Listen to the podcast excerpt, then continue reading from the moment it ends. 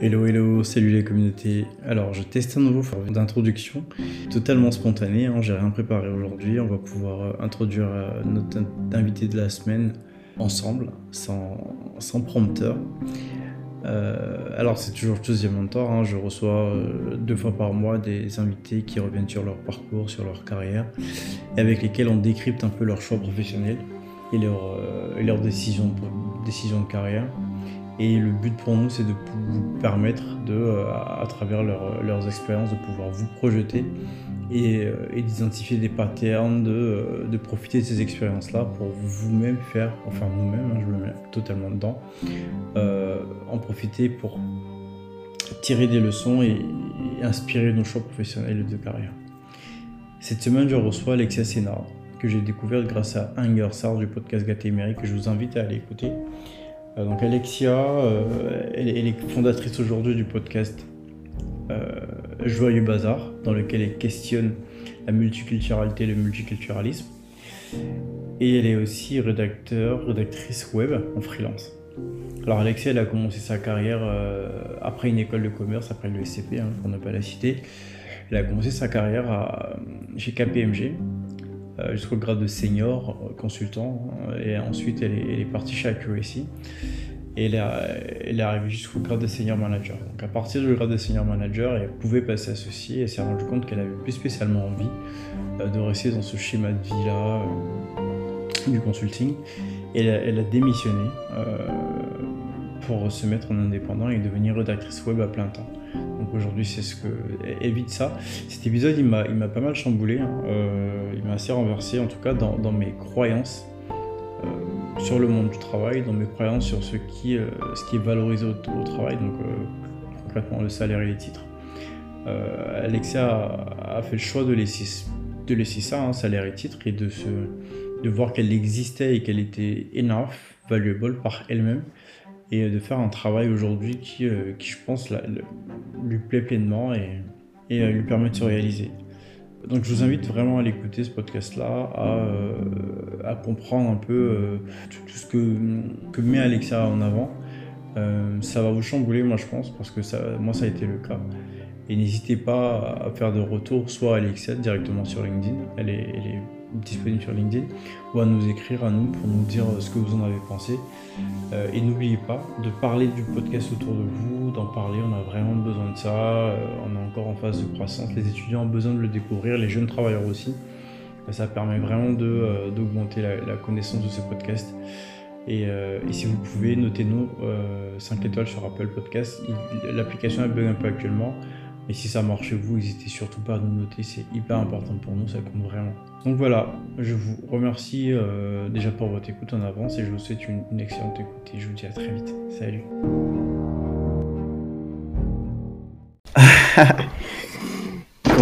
quand, on, enregistre enfin, salut Alexia. Salut. Euh, je suis très heureux d'échanger avec toi ce matin. Euh, je t'ai déjà dit, je t'ai découverte moi grâce à Hunger, Sar, du podcast euh, Gatémery. ouais. Euh, donc ouais, en enregistrement qu'on faisait ensemble, il m'a parlé de toi, de ton podcast, donc je suis allé voir et euh, ça a été une super surprise. Je me suis dit, il faut trop, trop, trop que, que je t'ai sur autre chose à mon temps pour, pour avoir ton histoire, pour discuter un peu avec toi. Pardon? Je dis, je suis honorée.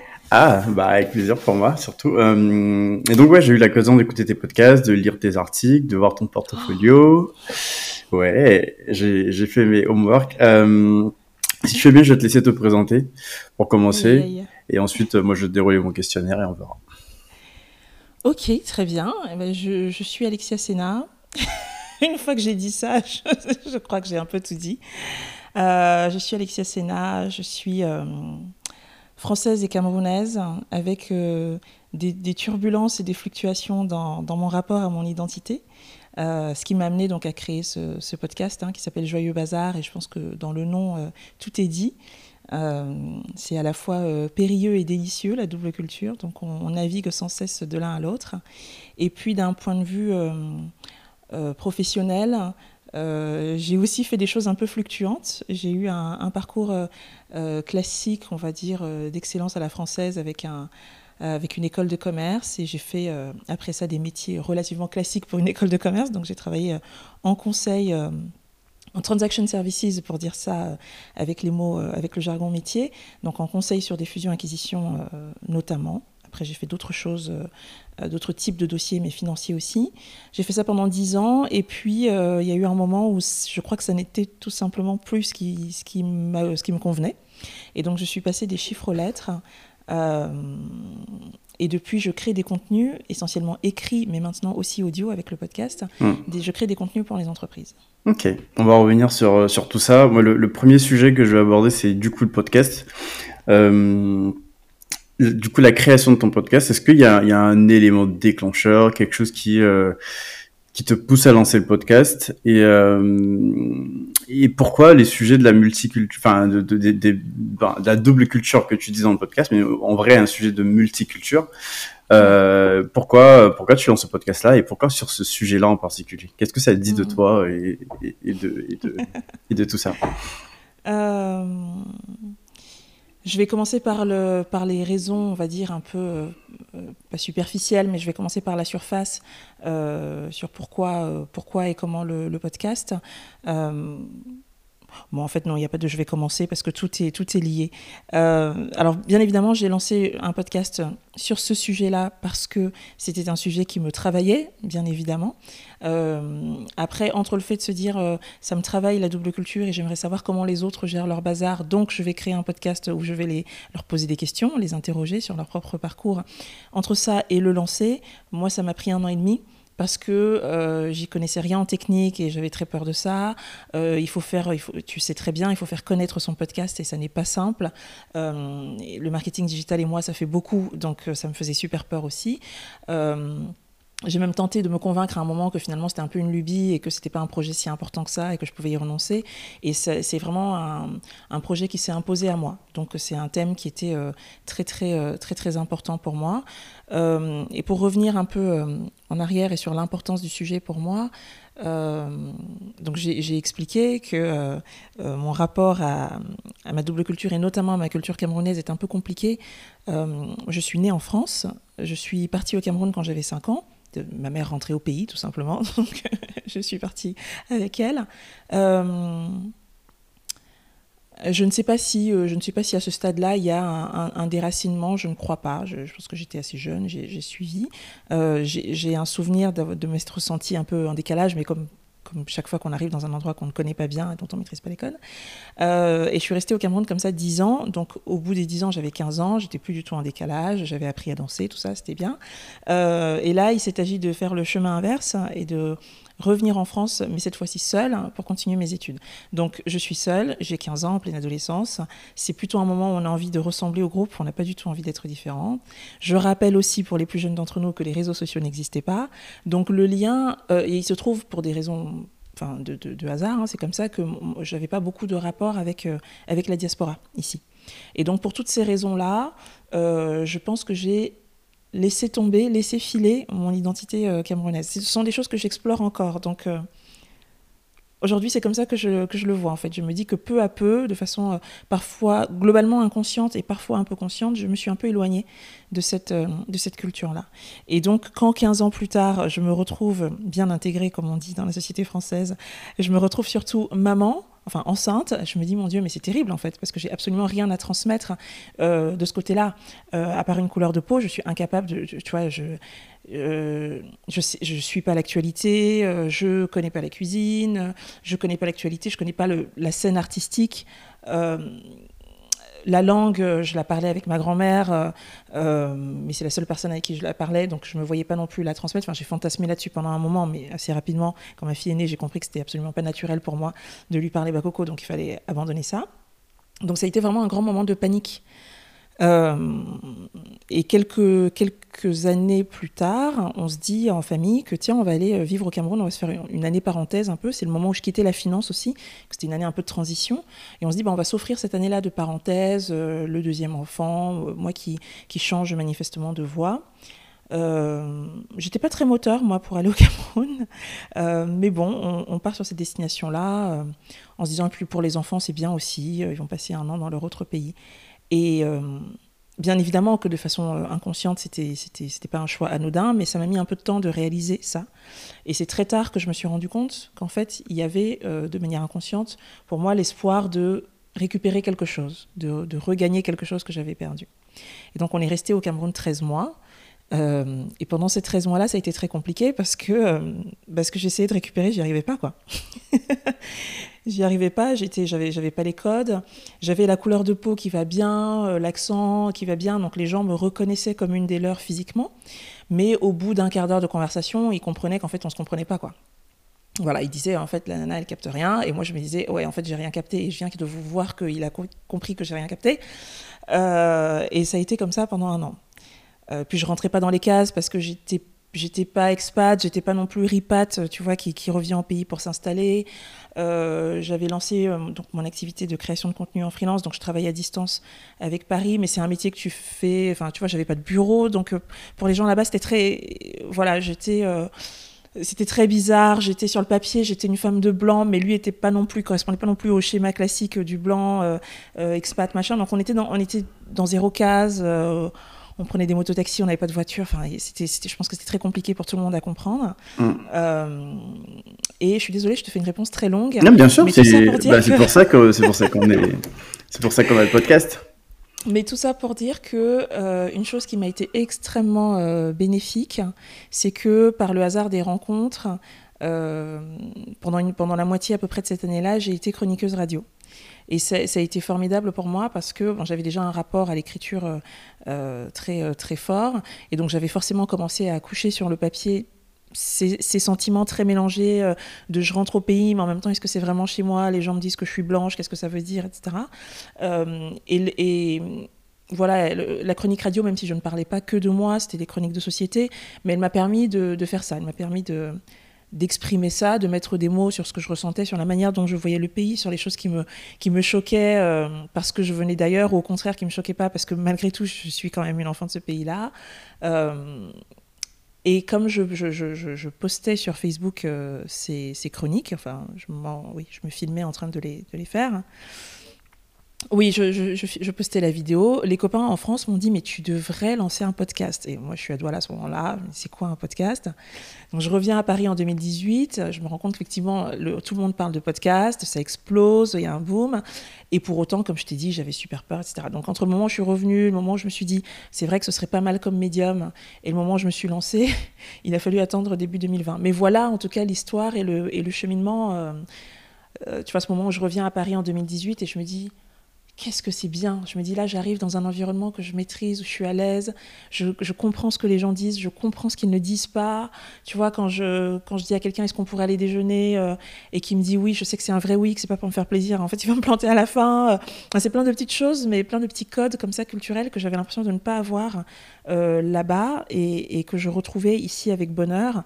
Alors, toujours de façon un peu, comme tu retrouves avec bonheur ce que tu n'as pas vu depuis un an, forcément mais voilà, tout ça m'interrogeait en fait, me dire mais pourquoi, euh, pourquoi je me sens si différemment euh, dans, les, dans, les deux, dans les deux environnements quoi.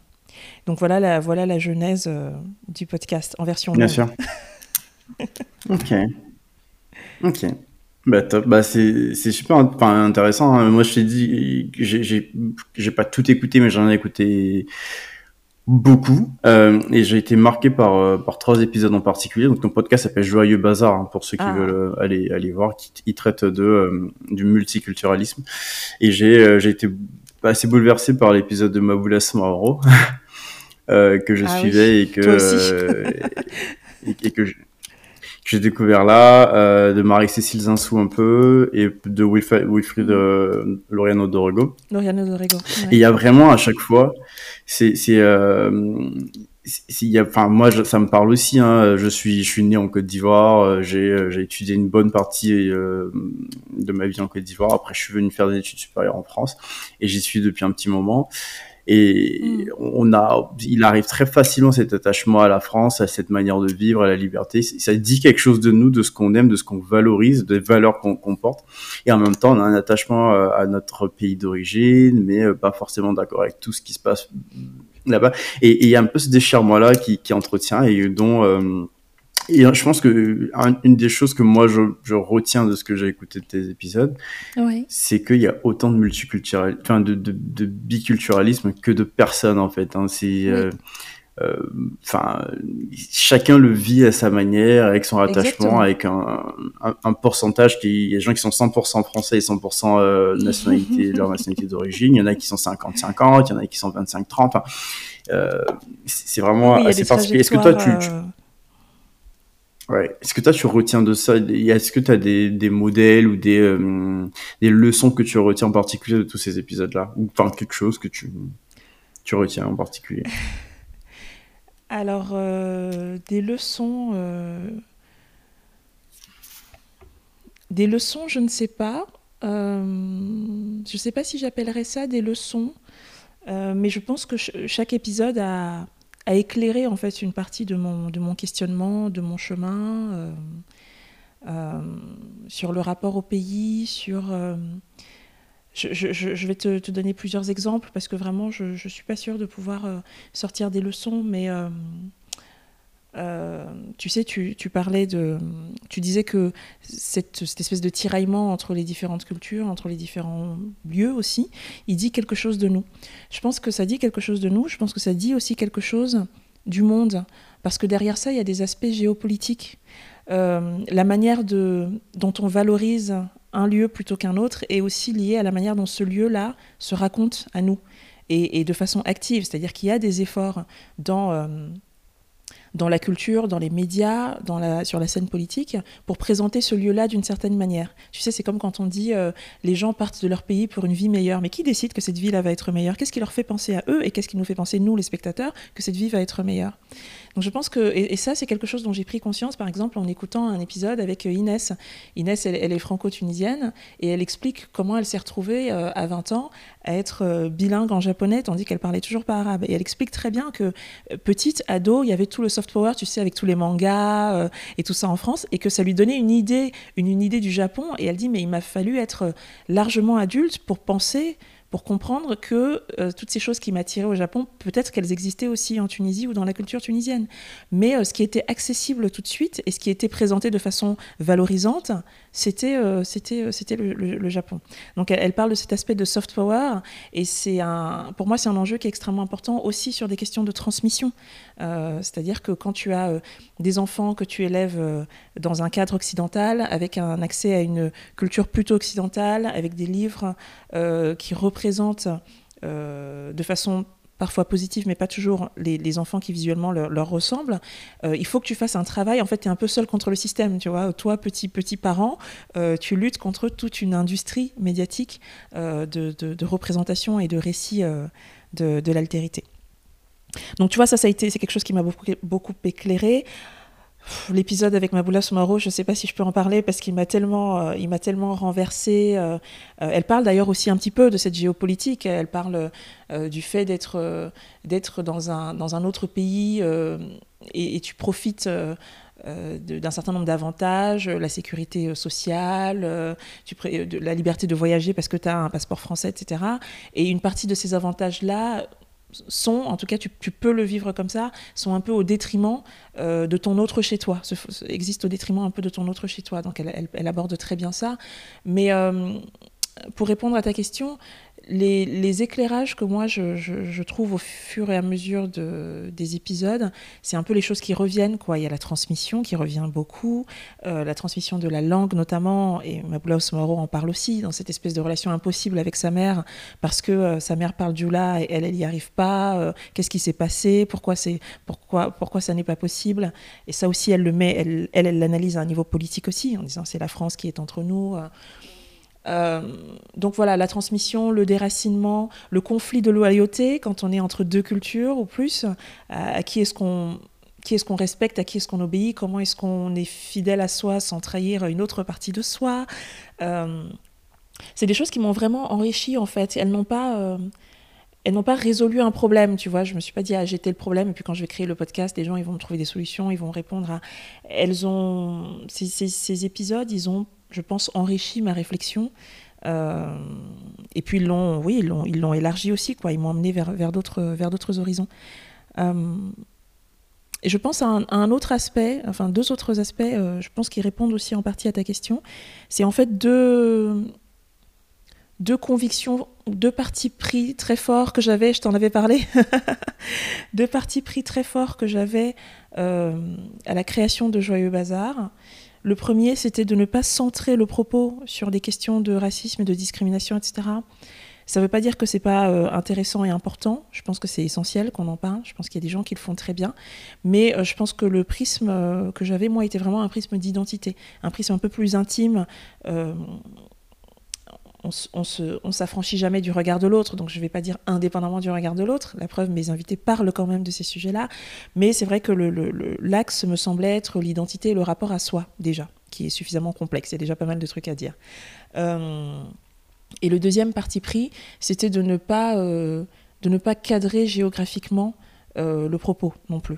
Et donc, euh, il y a euh, des invités qui ont un, lien identitaire fort avec l'Afrique noire, tu en as cité quelques-uns, mais il y en a plein d'autres qui viennent de plein d'autres endroits. Il y, y, a, la Serbie, il y a le Vietnam, il y a la Chine, y a... Et, c'était vraiment un pari de penser que, entre, bah, par exemple, entre toi, moi et euh, Charline, euh, qui est française de, grands-parents chinois qui ont émigré à Madagascar, de penser qu'entre nous trois, il peut y avoir des choses importantes, partageables. Et je, pense que ça, c'est un pari qui. Enfin, je pense que c'est une intuition qui s'est. pour le coup, qui s'est vérifiée, parce que, comme je te disais, il y a des marottes, il y a des sujets récurrents à travers les, les invités, d'où qu'ils viennent, finalement. Je crois qu'aujourd'hui, je suis partie pour faire des réponses très longues. Hein. Je suis désolée.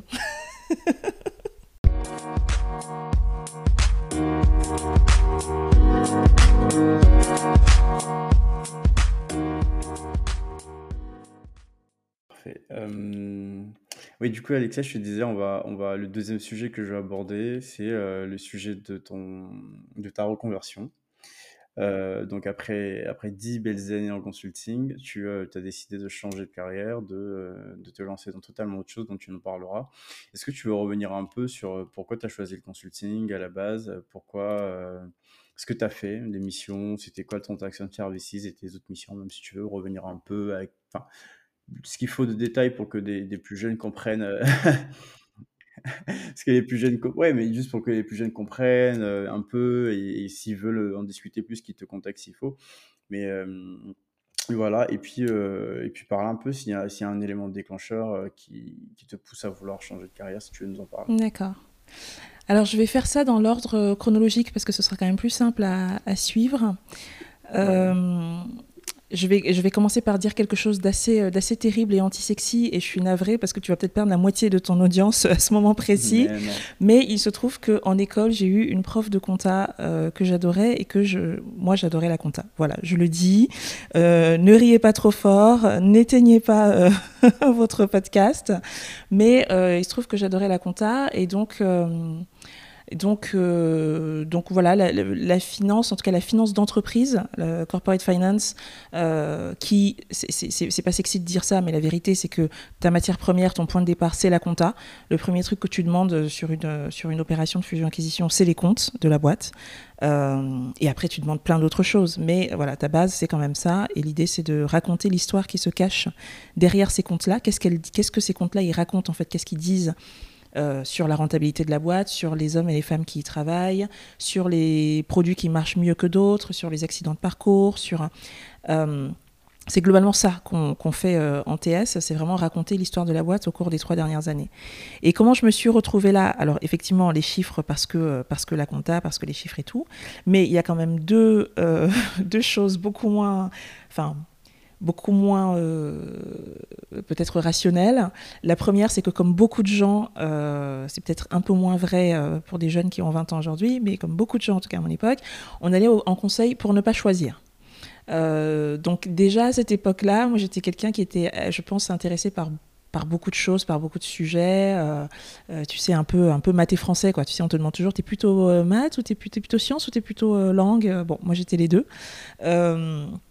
Et donc, euh, je me retrouve diplômée, mais sans avoir une passion dévorante pour un secteur d'activité ou pour un poste en particulier. Euh, et j'avais l'impression que aller faire du conseil avec cette promesse de changer de client à chaque mission, de changer de secteur d'activité. En tout cas, dans le cabinet dans lequel j'ai commencé chez KPMG en TS, on n'était pas spécialisé au moins les premières années. Donc ça, c'était quelque chose qui m'attirait beaucoup parce qu'il y avait cette, possibilité de ne pas choisir. Et puis j'ai un ami qui m'avait dit que chez KPMG ils sont sympas.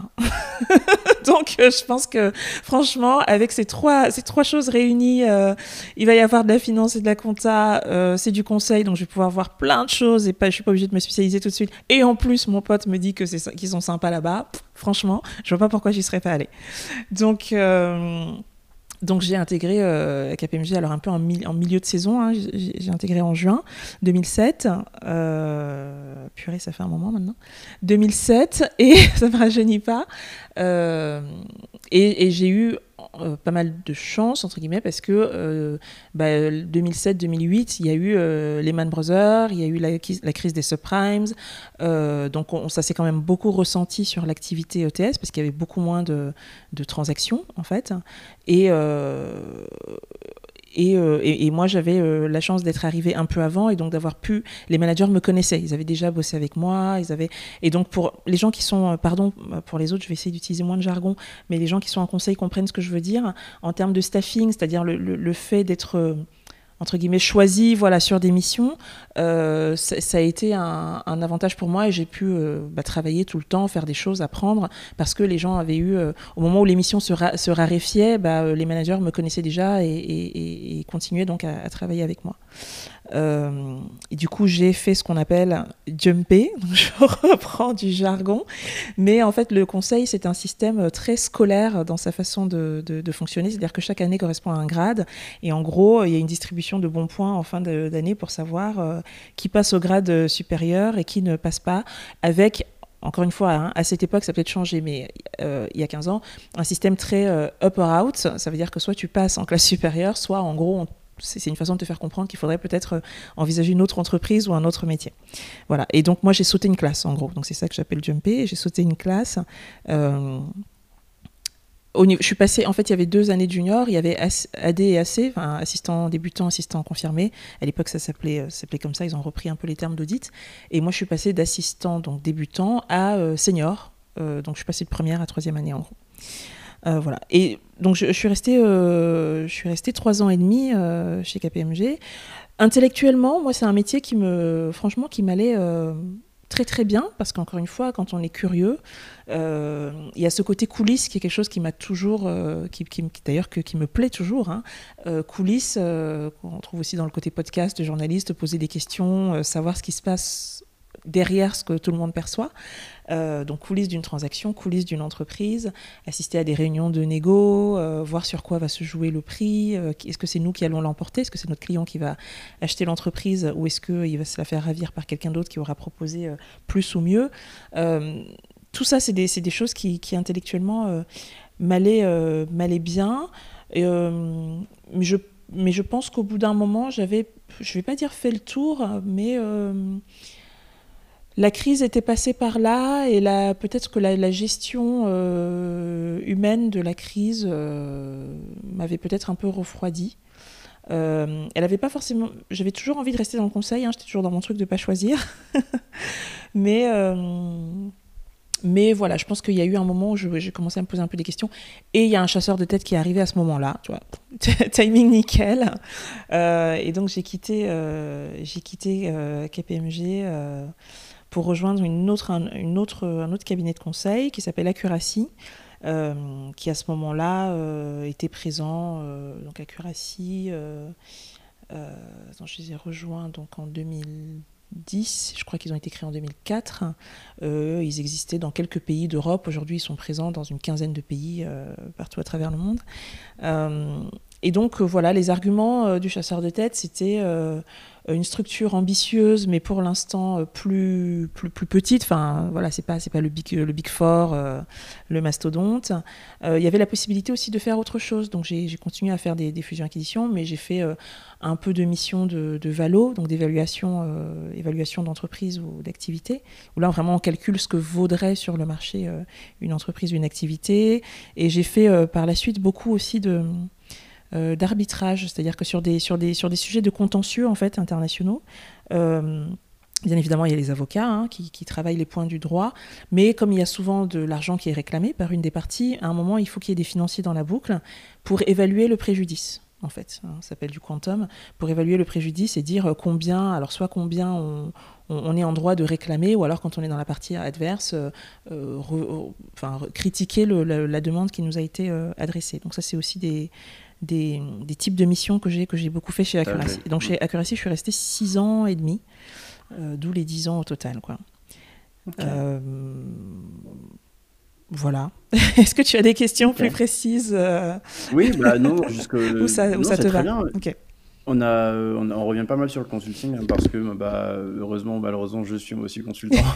Donc j'ai pas mal de personnes qui reviennent dessus et c'est très bien parce que il faut plusieurs personnes pour que les gens comprennent assez précisément. Mm. Il y a tellement de facettes sur ce, à ce métier que euh, entre quelqu'un qui fait du conseil, du conseil en transformation digitale, du conseil en, euh, euh, en transaction de services, même en valorisation, c'est totalement mm. différent la plupart du temps. Donc, c'est, merci beaucoup pour, pour ces précisions-là. je t'en prie. Et, et, donc, au bout de ces 10 ans, tu, tu décides de changer de carrière. Est-ce qu'il y a un élément déclencheur ou c'est juste que tu en as juste marre de faire ça?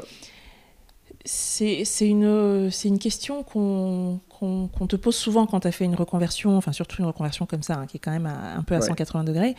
Euh, et, et, plus ça va, plus je me dis que, que simplement c'était la fin d'un cycle en fait. Je crois que euh, c'est un peu philosophique comme réponse, mais vraiment euh, plus ça va, plus je le vis comme ça. Je me dis que c'était simplement qu'à ce moment-là, c'était plus l'activité qui me nourrissait. Parce que pendant dix ans, bon, j'enlève quand même, on va dire, la dernière année et demie euh, tu sais, il y a toujours un truc où quand tu regardes en arrière, tu dis quand même, j'aurais dû partir avant. Euh, et, effectivement, tu es dans, tu tu es pas parti parce que tu étais dans l'hésitation, parce que tu savais pas, parce que la prise de risque, et puis partir pour faire quoi? Enfin bon, les questions un peu classiques de, personnes qui, qui, vont se reconvertir. Mais, euh, mais globalement, pendant dix ans, vraiment, je me suis amusée parce que je le redis intellectuellement, c'est c'est hyper satisfaisant. Chez Accuracy, les gens sont sont euh, globalement euh, hyper bienveillants. Euh, et je ne dis pas ça pour, pour faire plaisir ou parce que je pense qu'ils vont m'écouter et tout, mais et, et, même je repense aux, conditions de mon départ. Ils ont été extrêmement à l'écoute, ils ont été plutôt fers sur l'accord qu'on a trouvé. donc mais je pense que c'était plus c'était je crois que c'était plus pour moi en fait.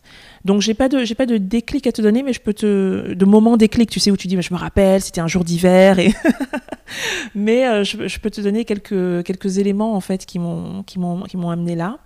Euh, un, élément, c'est que moi j'étais senior manager. Donc, euh, pour les personnes qui, ne sont pas dans le conseil, c'est un peu le, dernier grade avant le grade d'associé.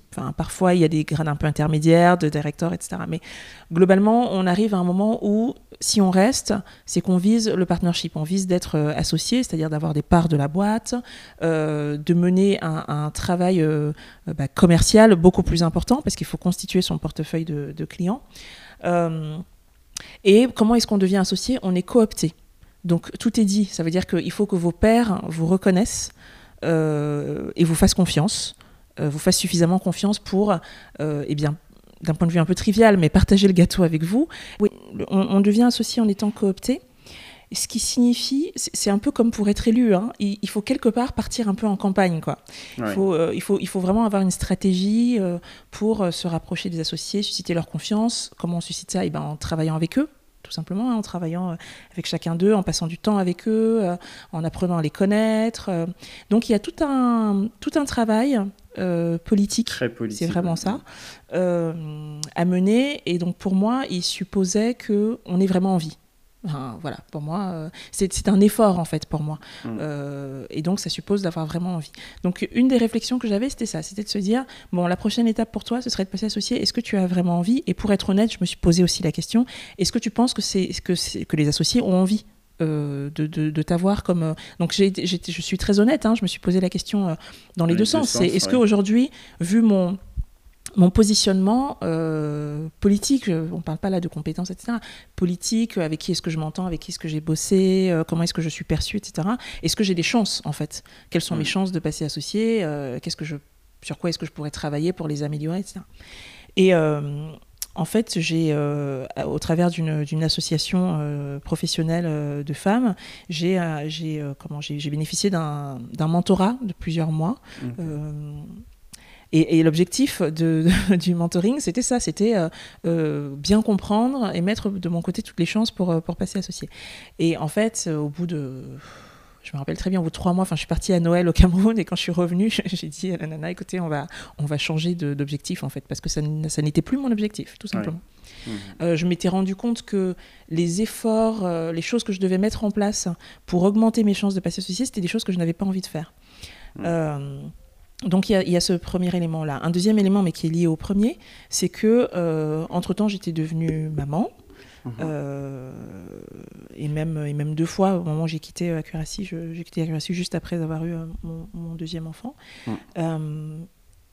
et alors, il y a deux, deux, façons de voir ça. D'un point, de vue, d'un point de vue philosophique, d'un point de vue extrêmement général, la parentalité, c'est quelque chose qui peut bousculer les valeurs.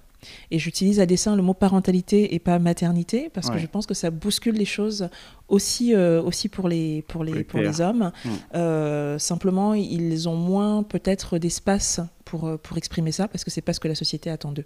La mm-hmm. société attend d'eux qu'ils soient euh, qui, qui, reste, j'utilise des mots vas mais qui, qui, reste, qui continue à être à fond dans le boulot et que ça ne change rien.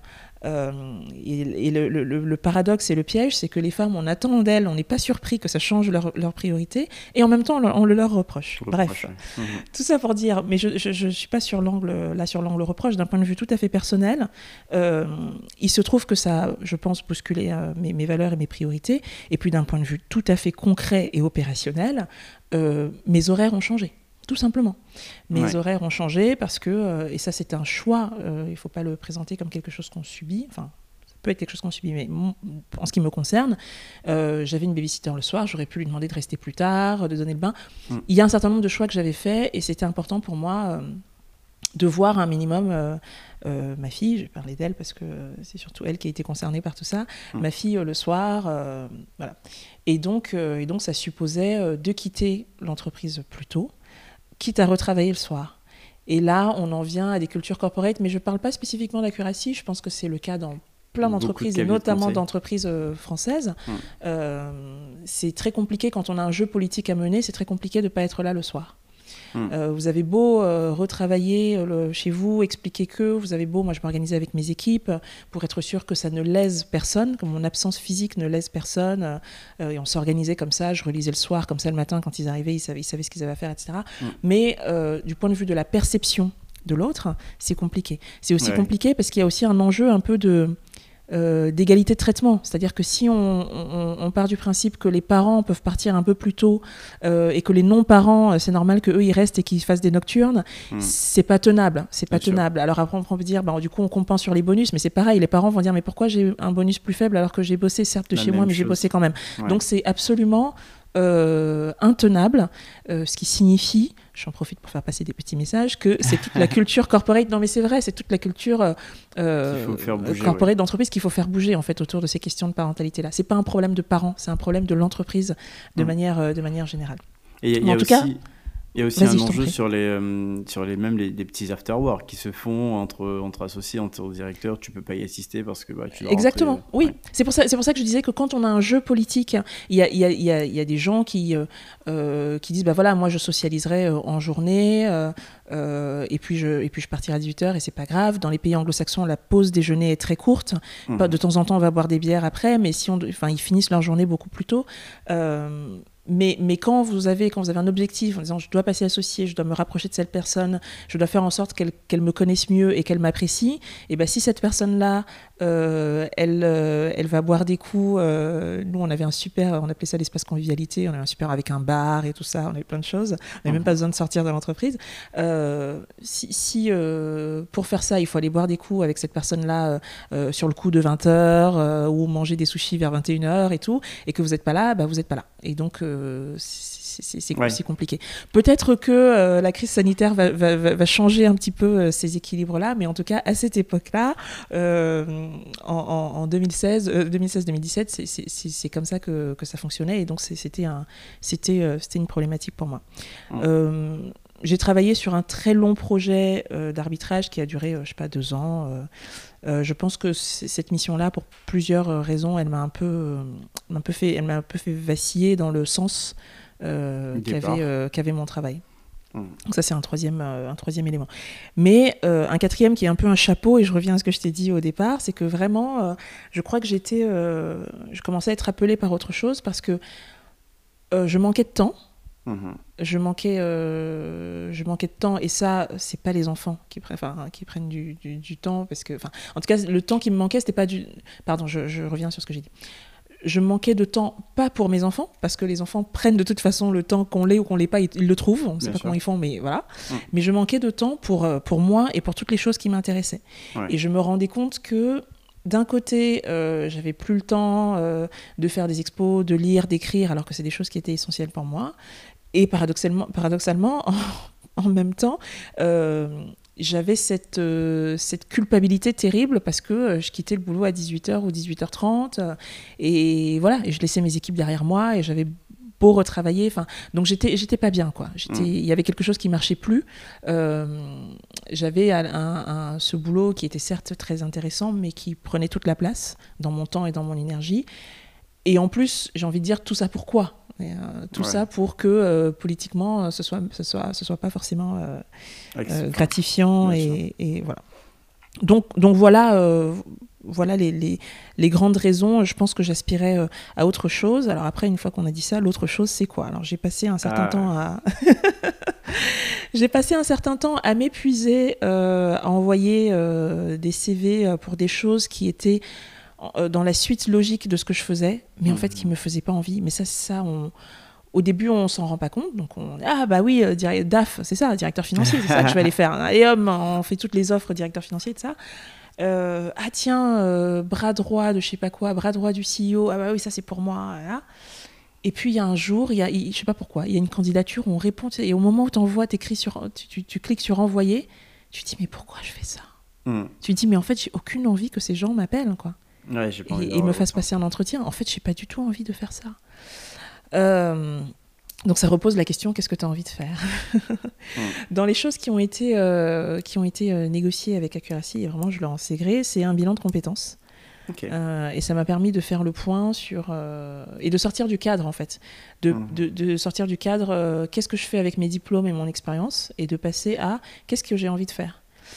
Euh, je pense que dans ma tête, j'avais un peu commencé ce cheminement-là, puisque je me, rend, euh, je me rendais compte que les choses qui étaient hyper importantes pour moi et que je n'arrivais plus à faire, il y avait par exemple l'écriture. Donc j'avais déjà euh, identifié un certain nombre identifié de, ça j'avais aussi identifié le fait que structurellement je suis faite pour faire plusieurs plusieurs choses en même temps et donc la multi-activité mhm. est quelque chose qui m'attirait et donc petit à petit s'est dessiné un faisceau de, de, de choses que je pouvais que j'avais envie de mener en parallèle donc je m'étais dit je vais continuer à faire du conseil mais en indépendant. J'avais trouvé un réseau de consultants indépendants qui est absolument génial qui s'appelle One Man Support. Je leur fais un peu de pub mais ils le méritent.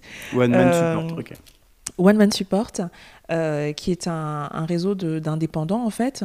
Euh, c'est super parce que du coup ils te font la partie prospection vu qu'ils ils te trouvent, les, clients. ils te staffent. les taux sont extrêmement intéressants mmh. et la répartition de la valeur ajoutée entre, entre leur commission et ce qui te reste me semble extrêmement juste. Donc, donc je m'étais, j'avais pris contact avec eux. et puis pour l'écriture, alors ça c'est j'avais le souvenir qu'un jour, chez Accuracy, j'avais entendu quelqu'un dire, dans une staff, tu sais, dans hmm. une salle avec l'équipe, là, j'avais entendu quelqu'un dire euh, Moi, ma copine, elle est euh, rédactrice web. Et les gens avaient dit Mais c'est quoi rédactrice web? Bah, rédactrice web, euh, tu sais, tout, tout, ce que tu lis là sur les sites internet, des boîtes et tout ça, il y a bien quelqu'un qui l'écrit, quoi. Donc, elle, elle bosse dans une agence de com et elle fait ça. Hmm. Et donc j'avais juste souvenir de, cette conversation-là et que la personne avait rajouté après, euh, par contre c'est mal payé. Hein. Ah. donc voilà les, seules infos que j'avais. Euh, et en plus je ne savais plus qui avait dit ça. Tu vois, hmm. c'était une conversation que j'avais entendue deux ans avant. Euh, bon. Donc ça m'a pris un peu de temps de retrouver qui avait dit ça. Entre-temps, le gars, il, ne vivait même plus en France. Enfin bref, donc je l'ai, je l'ai contacté. Il m'a mis en contact avec sa copine, euh, qui m'a dit effectivement, je suis en agence de com, voilà ce que je fais, on rédige, euh, et ben on écrit en fait des articles euh, pour les entreprises, et ça peut être des articles longs, courts, avec un volet plutôt marketing, un volet financier, enfin il y a de tout. Et elle m'a donné des contacts ça c'est, euh, je fais un peu, la, euh, ma, un peu ma donneuse de leçon, un peu la vieille qui parle aux jeunes, mais euh, il y a deux choses qui ont été déterminantes pour moi. Il y a, les, il y a le, le, contact et puis la possibilité de tester, en fait, de tester le mmh. métier vers lequel on, s'achemine. Elle m'a donné des contacts dans des agences de com qui m'ont reçu très gentiment et chaque fois ils m'ont demandé, elles m'ont demandé, et vous pouvez nous montrer des choses que vous avez déjà écrites? Et là je séchais parce que bien évidemment j'avais rien écrit de corporate dans ma vie. Mmh. Euh, j'avais tenu euh, déjà il y a fort longtemps un blog sur l'identité multiculturelle. Ah tiens, comme par hasard. Hmm. Donc j'avais tenu un blog qui est, qui est mort aujourd'hui, mais, euh, mais je, n'avais absolument rien de corporate. Donc j'ai reçu, j'ai discuté avec beaucoup de monde, mais ça n'a rien donné. Et un jour, quelqu'un m'a appelé en me disant on a, fait des, on a écrit des contenus qui sont parus dans les échos pour le crédit agricole euh, tu sais, dans les échos, il y a le supplément partenaire, euh, c'est un peu du, tu vois, c'est du, euh, du, brand content en fait, où mm. l'entreprise, enfin l'entreprise communique en fait sur elle. Alors c'est de la communication ben, informative, mais ça reste de la, voilà, ça reste de la, de la communication. Et donc là, c'était sur le site des échos, avec pour avec un public de dirigeants, de PME ou de TI. Euh, enfin d'entreprise de taille intermédiaire, et euh, il dit voilà, on a notre rédacteur a écrit quelque chose et le client n'est pas content parce qu'il trouve que c'est pas assez technique. Votre CV est arrivé sur mon bureau, je sais pas du tout comment mon CV est arrivé là-bas, est arrivé sur mon bureau et on m'a dit elle, elle, elle, bosse en finance et en plus elle sait écrire. Enfin en tout cas elle dit qu'elle sait écrire, donc ça peut valoir le coup de de, de la contacter, de tester. Et donc ça, ça a été mon premier client. On a fait un papier, le client était content, on a fait un deuxième, et après j'ai fait toutes les banques de la place. Euh, et voilà, j'ai fait toutes les banques de la place. Euh, et, ça, et ça, ça a été euh, cette, cette, première collaboration, elle s'est faite en grande partie alors que j'étais encore chez Accuracy. Ah, Donc j'ai eu ce moment de double vie pendant plusieurs mois où sur ce qui me restait de soir et de week-end, je faisais de temps en temps un article sur le mécénat d'entreprise, sur les exportations, sur euh, les obligations d'entreprise, sur voilà, des sujets euh, financiers et économiques. Quoi. Et cette espèce de test, il m'a permis de me rendre compte bah, que j'aimais ça, hum. que euh, les clients étaient contents, donc que j'avais une, une, compétence finalement. Sur ce domaine, oui. il m'a permis de me rendre compte que ce qui ressemblait à une dichotomie, la nana qui a fait de la finance et qui maintenant veut écrire, bah, en fait, ce double profil-là, il était apprécié des hum. agences de communication parce qu'il est relativement rare. Euh, et donc pour écrire des sujets euh, sur des sujets techniques euh, ou corporate, on n'est pas on n'est pas très nombreux, donc ça c'était bien. donc j'ai travaillé comme ça pendant, je sais plus, six mois, neuf mois, sans facturer parce que j'étais toujours salarié. Et, Donc j'ai créé la structure ensuite et j'ai facturé à, posteriori les, neuf mois de, de, travaux. Mmh. Mais ça a, été, voilà, ça a été très bénéfique pour moi pour, pour, pour tester. Ok. Bah, excellent. Bah, du coup, ouais, bilan de compétences et, partir de, euh, de ce que tu aimes et de ce que tu sais faire. Donc, euh, moi, j'avais écrit un article sur une matrice que j'avais trouvée dans un livre euh, qui s'appelle enfin, d'Idrissa Berkane sur Redécouvrir votre cerveau, où, j'oublie un peu le titre, mais où il avait une sorte de matrice avec en abscisse ce que tu aimes, donc love, et mm. en ordonnée ce que tu sais faire, can do, et ça s'appelle la matrice love can do, et ce qui était dans le carré euh, en haut à, droite, forcément, enfin, était la priorité. C'est ça, était la priorité à aller chercher. Ouais. Il, y a, euh, il y a un outil aussi qui rejoint un peu ça, mais avec des dimensions supplémentaires, c'est l'ikigai. Ikigai, euh, Donc Ikigai, ça mmh. s'écrit I-K-I-G-A-I ou I Et les, donc il y a effectivement ce que j'aime faire, ce que je sais faire, euh, ce pourquoi les gens sont prêts à payer, mhm. parce que parfois on sait faire des trucs mais qui sont euh, que la société considère comme gratuits, donc pour gagner sa vie c'est un peu compliqué. Et il y a euh, ce qui correspond à un peu ma mission, ce, qui, ce que je considère être un peu ma mission dans le monde, quoi, un peu ma, ma, raison d'être, voilà. Et c'est l'intersection de ces quatre axes qui, en tout cas, ouvre des perspectives pour savoir pour savoir ce qu'on a envie de faire, quoi. Mm. Ok, excellent. Euh, encore merci beaucoup pour ce, pour ce beau partage, Alexia. Euh, on, a, on a encore un petit sujet avant d'aller sur la conclusion. C'est, euh, enfin, on va passer rapidement dessus. Hein. je vois que tu es, très intégré dans la communauté USCP. Je pense que tu as dû avoir une scolarité heureuse là-bas. Est-ce que tu veux revenir sur. ah, j'adore cette phrase. Je, pense que tu as dû avoir une scolarité heureuse.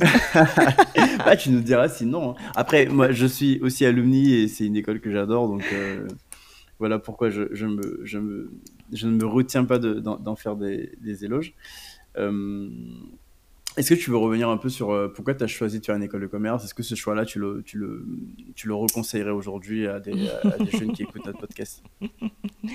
Ah là là, qu'est-ce qu'elle est difficile cette question Qu'est-ce mmh. qu'elle est difficile euh, Moi, j'avais écrit une, enfin, une, une tribune, enfin, ils appellent ça un article, je crois, sur LinkedIn, sur ça justement, sur euh, est-ce que ça sert encore à quelque chose de faire une école de commerce quand on voit toutes les reconversions qu'il y a euh, de ma génération Je euh, Je parle même pas des gens qui ont 10 ans ou 15 ans de moins que moi. Quoi. C'est euh, tous ces diplômés qui vont, qui vont ouvrir des, des food trucks, ou vont faire du woofing, ou vont ouvrir un concept store. Enfin bon, il n'y a que ça. Enfin, autour de moi, en tout cas. Mhm. oui, ou bosser dans l'humanitaire. Euh, créer une boîte, alors soit avec un lien direct ou avec un lien très très très très lointain. Est-ce que ça sert encore à quelque chose? Bon, bien évidemment, j'ai pas de réponse. Euh, j'ai pas de réponse toute faite, sachant que euh, si tu sais déjà, par, définition, si tu savais déjà que tu n'aurais pas besoin d'école de commerce, tu l'aurais pas faite. Enfin, c'est pas tout à fait vrai parce qu'il peut y avoir des pressions extérieures, etc. Mais a priori, tu l'aurais pas faite. Donc la question se pose pas tellement. C'est une fois que j'ai fait mon école de commerce et j'ai envie de changer ce que je peux et ce que je dois. si tu te sens appelé par autre chose, bien sûr qu'il faut qu'il faut le faire. Alors, je vais essayer maintenant de répondre à ta question. J'ai fait une école de commerce euh, pour deux, grandes raisons. Euh, la première, c'est que, pardon, mais ça permettait de ne pas choisir.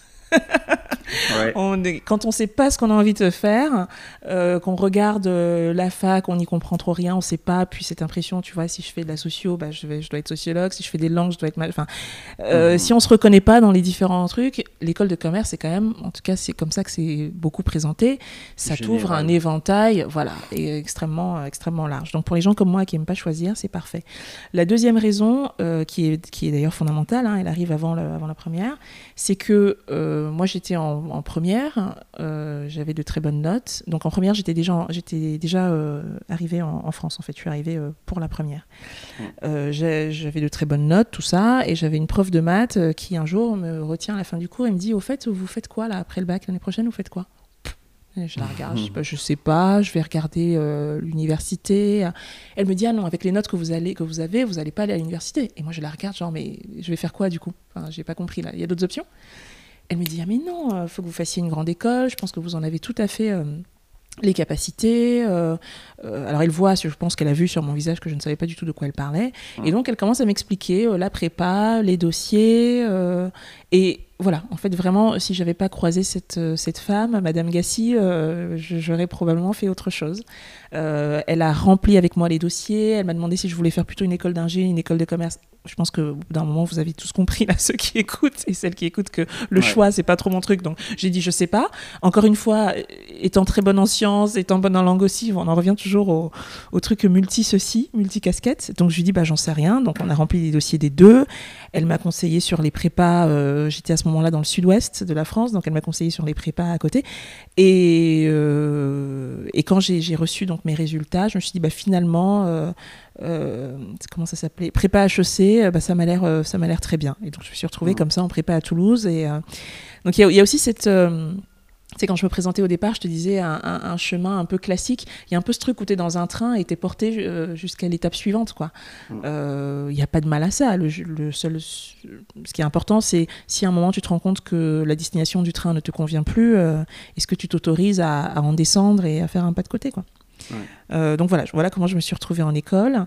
Et euh, le SCP. Euh, attends, je cherche mes mots là. Mmh. Je pense qu'il y a des gens qui arrivent en école en étant relativement préparés, en, savant, en, sachant, pardon, à quoi, en sachant à quoi ça va ressembler, en sachant que, que c'est très très différent de la prépa. Euh, et je pense que moi, j'étais pas préparée, donc euh, le, choc de la différence culturelle, hein, différence de, euh, de rythme, tout le truc autour des assauts, des fêtes et des soirées, etc. Je pense que c'est quelque chose qui m'a beaucoup surprise et que j'ai mis un peu de temps à, à m'adapter. néanmoins, il y a donc alors j'ai mis un peu de temps à m'adapter. Du coup, à la fin de la première année, euh, quand j'ai su qu'on pouvait euh, faire un cursus apprentissage, donc c'est-à-dire une alternance sur les deux années, euh, sur la deuxième et la troisième année, j'ai sauté dessus. donc du coup, ça n'a pas arrangé mes affaires, c'est-à-dire qu'aujourd'hui, je me retrouve je rencontre des gens qui me disent Ah, t'as fait le SCP, quelle année? Ah, bah tu connais peut-être ma. Et en fait, non, je connais jamais les gens. Je les connais pas. si je les ai pas croisés en première année, c'est sûr que je les connais pas. Parce que hmm. après, j'étais euh, bah, j'étais entre le, entre le campus et, et l'entreprise. J'avais trouvé une alternance dans une, dans une direction financière. Euh, et en plus, on avait souvent un, du coup des cours un peu à part, quoi, entre apprentis, parce qu'on avait des, un calendrier un peu bouleversé. Donc ça aidait pas trop à, à socialiser avec le reste de la, de la promo.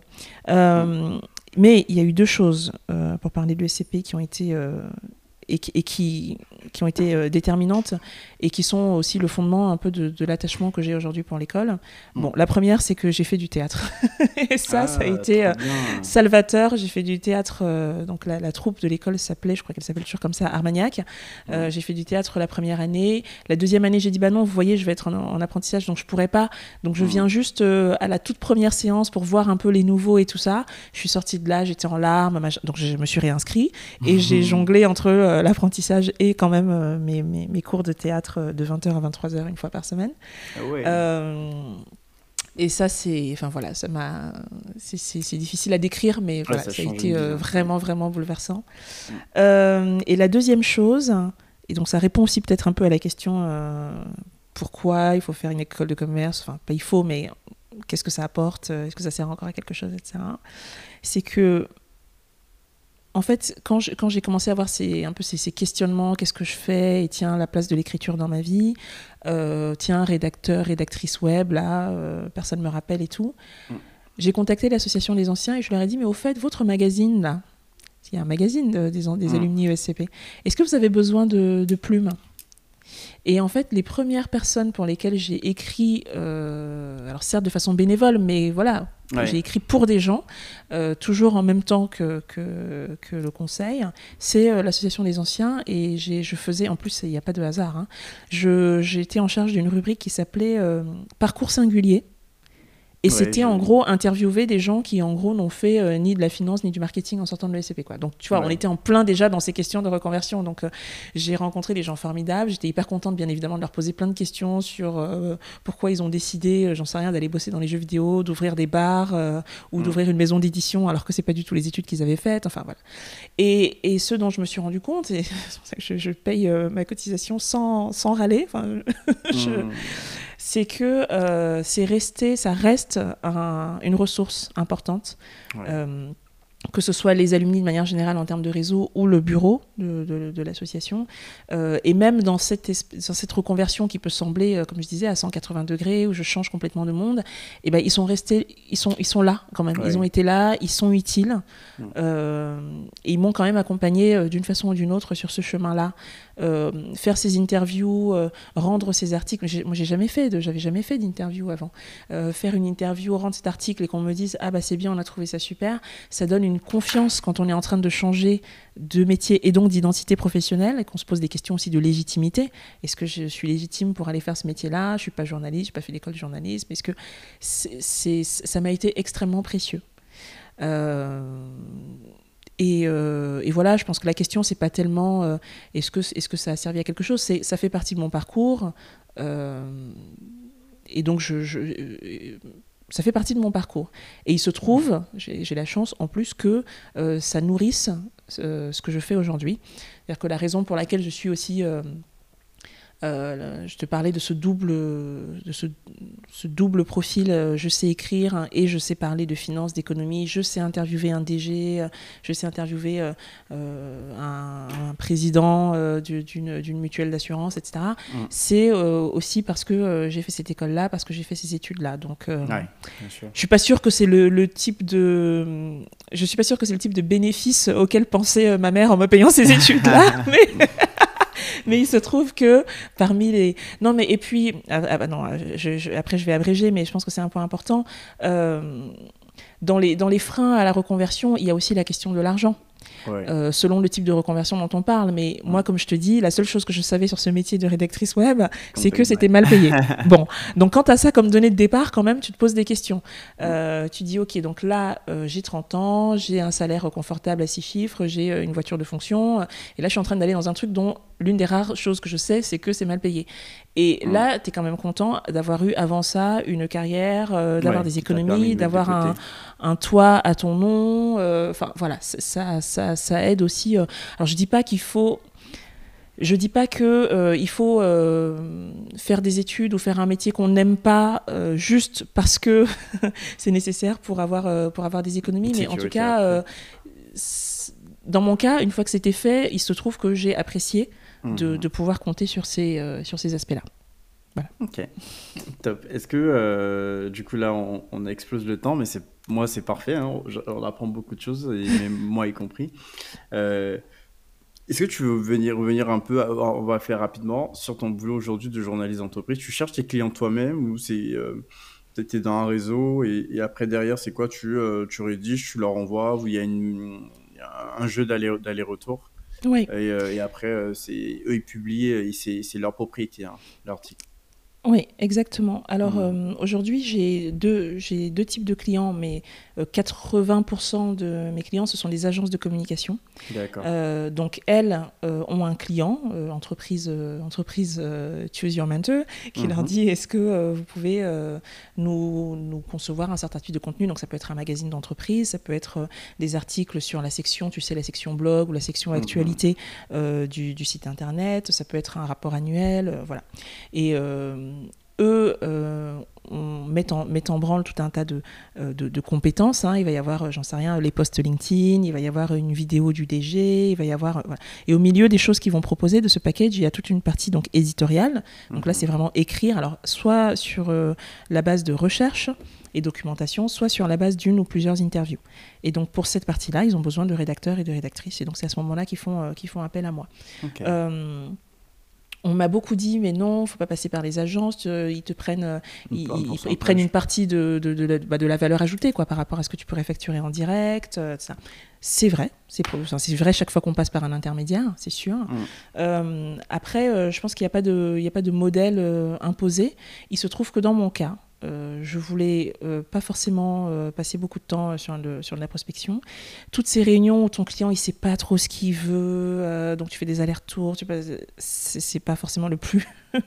le plus intéressant pour moi. J'avais besoin de garder du temps pour faire d'autres choses, pour faire du bénévolat, de la distribution de repas, pour écrire si j'ai envie d'écrire, pour avoir du temps pour moi, à rien faire si c'est ça qui m'intéresse. Donc mm. le fait que quelqu'un d'autre prenne en charge ces aspects-là en amont et effectivement se rémunère pour ce temps passé, si euh, la, rémunération qui me revient, moi, me permet de vivre, il se trouve que ça m'allait.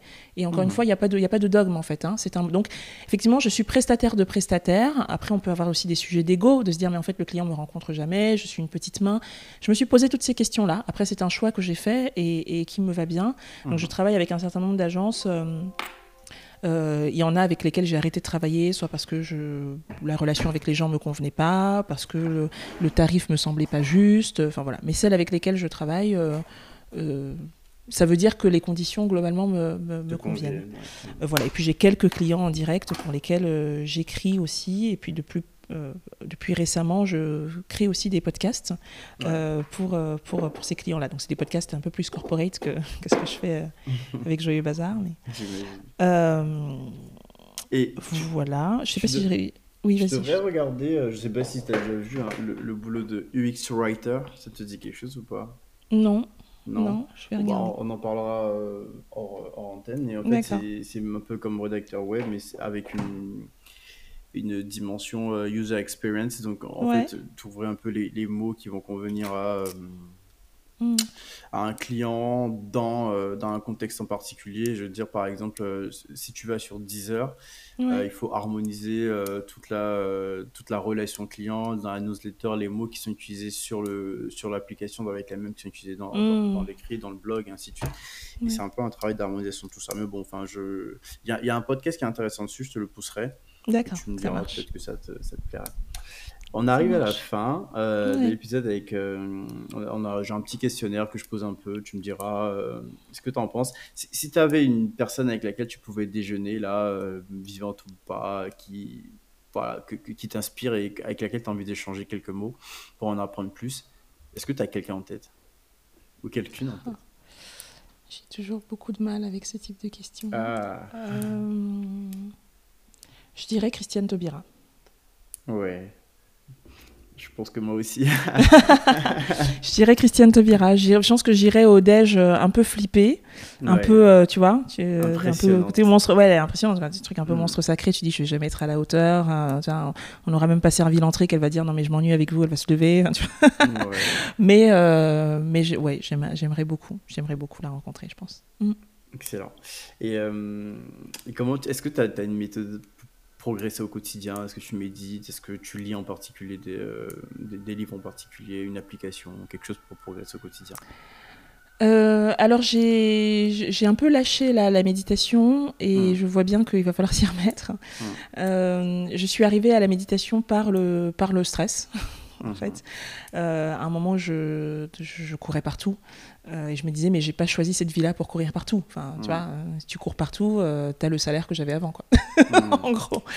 Et, une amie m'a dit, mais tu devrais essayer ça. Et bon, en fait, ça n'a pas que des fonctions anti-stress. Je suis pas sûre que ce soit prévu forcément pour ça, mais ça m'a enfin voilà ça m'a ça m'a amené un, un recul euh, sur, euh, sur ce que je suis, sur ce que je fais, euh, beaucoup plus important et ça m'a globalement effectivement apaisé. donc la méditation et après en termes de lecture j'ai des phases où je lis beaucoup, des phases où je lis moins. Je lis un peu tout, ce qui me passe sous la main. Donc je lis pas particulièrement, je, ne suis pas une, grande cliente de livres de développement personnel, etc. Euh, mais j'ai lu euh, à la base pour, pour un client, parce que je devais faire un, papier euh, sur devenir freelance, sur les reconversions, sur, enfin bref. Et j'ai acheté ce livre qui s'appelle L'art de, de revenir à l'essentiel, je crois. et ça, ça a été une révélation sur, voilà, tu choisis trois projets et tu t'y tiens. Et, moi qui, qui avais peut-être tendance à m'éparpiller, hein, toujours le même problème, t'as pas envie de choisir, ça m'a ça m'a euh, ça m'a beaucoup aidé. Mais au quotidien, euh, méditation, revenir à soi et puis s'accorder des moments de rien, des moments de rien du tout quoi. Je me pose au soleil et je je, fais je fais rien, je je regarde les gens passer, voilà. Ça c'est ça, ça, me nourrit beaucoup. Euh, et peut-être une dernière chose aussi, c'est la joie. En fait, je pense qu'on est très nombreux à un peu compartimenter notre vie entre euh, les moments de joie et les autres, tu vois. Genre, bon, le boulot, c'est pas, pas grave si je m'éclate pas, c'est le boulot, tu vois. Et puis à côté, j'ai euh, ma famille, euh, je sais pas quoi, et là, c'est le kiff. Et en fait, moi, en, quittant, en, faisant ce changement de vie il y a 5 ans, j'ai décidé que la joie et le plaisir, ils devaient être partout. Euh, c'est-à-dire qu'une fois que tu te détaches de, des, injonctions sociales, euh, il faut gagner temps, il faut avoir un titre, il faut avoir une carte de visite, il faut. Et bah du coup, euh, ce qui te reste, c'est juste, c'est ton kiff, quoi. C'est d'être, c'est la joie. Et je, je sais pas si tu connais cette série de cette chaîne YouTube qui s'appelle Et tout le monde s'en fout. C'est plein de vidéos qui vulgarisent en fait des concepts, des concepts. Et il y en a, il y a un épisode sur le bonheur. Et en fait, il y a cette phrase qui est toute bête, mais le gars dit en fait le bonheur, c'est le temps accordé à sa joie. Donc il y a plein de façons d'être, d'avoir des moments de joie et plus tu passes de temps sur ces trucs-là, Mm. plus tu te rapproches de ce qu'on appelle le bonheur en fait. Donc, mm-hmm. euh, et, les joies, il y en a plein différentes. Ça peut être écrire un article euh, qui t'a appris quelque chose, ça peut être interviewer quelqu'un d'hyper fun, euh, mm. ça peut être un, podcast Joyeux Bazar avec un super invité que tu n'aurais jamais pensé pouvoir avoir, ça peut être discuter avec Malik ce matin. et, mais c'est la collection de, de ces moments-là. Donc moi, j'en fais un peu une religion, c'est-à-dire que quand j'ai des choix à faire, et notamment sur mon temps, qui est quand même mm. la ressource la plus précieuse et remplaçable. À quoi est-ce que je passe mon temps? Il faut que je le passe à des choses euh, qui me qui m'apportent euh, de la joie. Mm. Voilà. Excellent. Euh, et, dernière question, c'est est-ce que tu as une référence culturelle pour nous, un livre, une pièce de théâtre, un... Ah ce que tu veux, une série Netflix, n'importe quoi. Enfin, après, une ou, une ou plusieurs, hein, comme tu veux.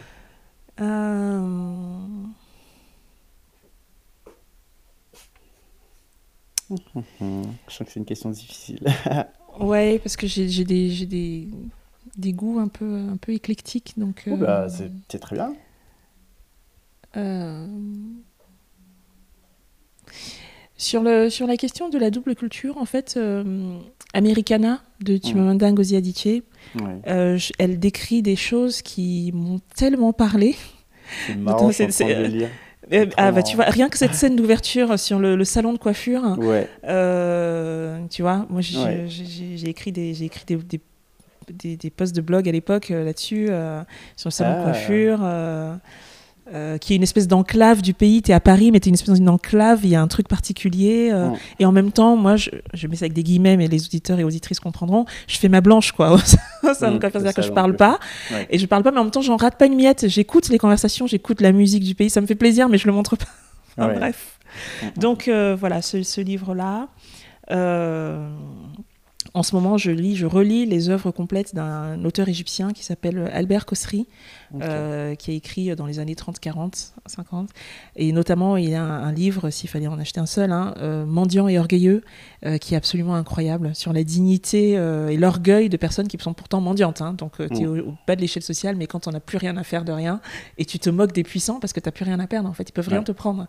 C'est extrêmement bien écrit, c'est très très drôle. De, l'auteur égyptien. Oui, ouais, il s'appelle Albert Kosri, C-O-2-S-E-R-Y. Ok. Euh, voilà, je vais, je, vais, m'arrêter là, j'ai rien qui me, qui me vienne. Euh, bah, c'est super déjà. Merci beaucoup, beaucoup, beaucoup, Alexia. Moi, j'ai appris énormément de choses. Bah, déjà parce que euh, le, bah, ton expérience au consulting m'intéressait, ta reconversion aussi, j'en ai fait moi, mais très très tôt dans ma carrière, hein, au bout de, au bout d'un an et demi. voilà, toi, tu as vu plus loin que nous autres, tu vois. tu as économisé des années et des années de. ouais, mais je, je sais pas si j'en fasse pas encore, hein, tu vois. Je... Et je pense que c'est un peu le lot de notre, de, de notre génération, mais un peu de la vôtre aussi, de changer. Euh, de changer au gré des, euh, des moments, des découvertes de nouveaux métiers, des, euh, des, des, enjeux sociétaux et, et environnementaux. Enfin, je pense que il y aura beaucoup, beaucoup de changements euh, dans, dans, les années qui viendront. Et, oui. Je pense aussi qu'une fois que tu as changé, tu n'as plus peur. En fait. le premier changement est le plus compliqué mm. parce que tu as, as, le regard des gens, tu as tes parents qui te disent Mais attends, c'était pas ça qui était prévu, tu as tes potes qui font autre chose. Tu... Mais une fois que tu as fait ça, que tu as lâché, que tu te dis, mais attends, en fait, j'ai divisé mes revenus par deux et en fait, je suis hyper bien là. Euh, mm, mm, mm. Ou au contraire, je pensais que j'allais diviser mes revenus et en fait, je me rends compte que je suis bien. En fait, je suis plus en accord avec moi-même et pour autant, euh, ma vie est tout aussi confortable. Mais en fait, après, tu n'as plus peur de rien. Donc après, tu... tu peux enchaîner. Excellent. Merci beaucoup à toi. Merci pour les questions et pour ton temps. Euh, merci. Bah, c'est moi qui te remercie, Alexia. Et, euh, il faut comme. Enfin, après là, je, je coupe maintenant. Je te dis au revoir, je coupe et, après on mon côté aussi.